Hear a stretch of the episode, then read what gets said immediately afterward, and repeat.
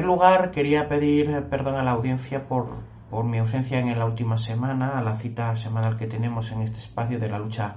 por el derecho de libertad constituyente de televisión, pero motivos de salud me, lo impidieron. Eh, esperemos que nos sirva de precedente y poder cumplir de aquí en adelante escrupulosamente con, como digo, esta, esta cita de todos los miércoles. Eh, el programa de hoy mm, yo lo quería dedicar a una cuestión que me ha llamado la atención eh, por varios por varias cosas totalmente distintas pero que confluyen en algo, que es como la justicia cada vez juzga menos o quiere incluso juzgar menos. Eh, se inhibe mm, para resolver asuntos capitales como es el indulto a unos condenados por sedición, negando la legitimación activa ya no a partidos políticos como sujetos privilegiados de la acción eh, jurisdiccional en nuestro ordenamiento, sino también eh, a particulares y asociaciones que en bloque resultan denegadas su eh, legitimación, pues negando o sustituyendo el concepto de interés legítimo por el de interés directo. Es ya bastante interesante. Como no conozco aún en profundidad porque no se ha publicado el auto correspondiente en el que el Tribunal Supremo sustenta eh, esa falta de legitimación, eh, entraré a ello cuando lo pueda eh, analizar con el rigor que merece. Pero también por otro lado y con el comienzo del curso judicial,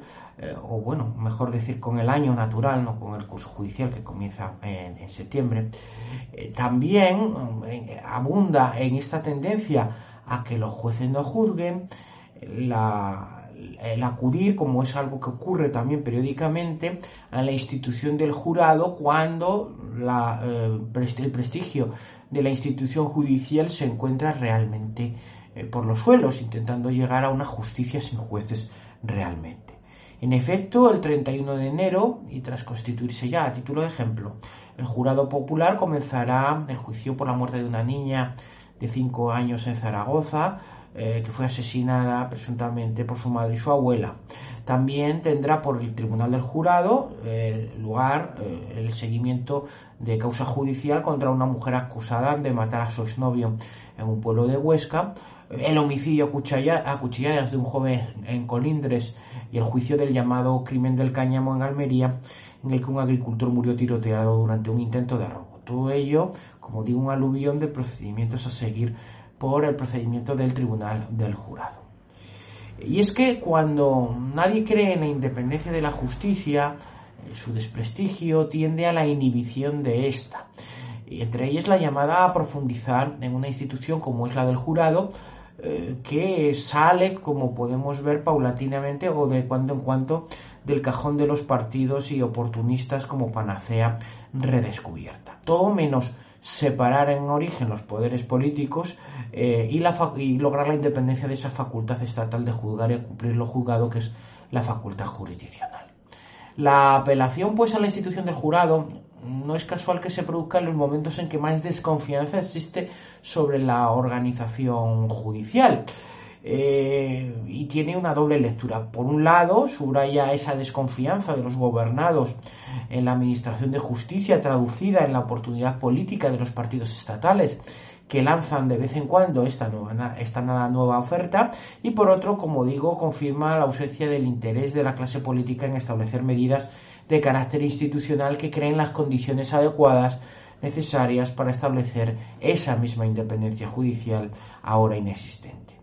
el abismo entre gobernados y clase política se ensancha y nadie discute ni propone alternativa alguna a una Fiscalía General del Estado, por ejemplo, designada por el presidente de gobierno, que nos lanza además ahora una reforma del enjuiciamiento criminal, suprimiendo los jueces de instrucción de nuevo y de manera decidida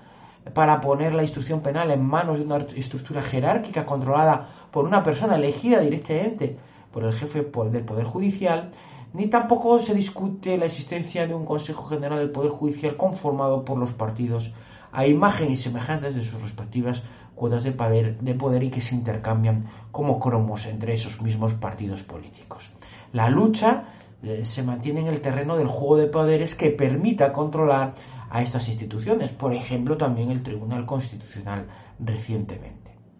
Apelar pues al jurado como solución es reconocer la ausencia de autoritas, de autoridad social eh, de los jueces eh, como verdadero fundamento de esa facultad estatal de la justicia independiente.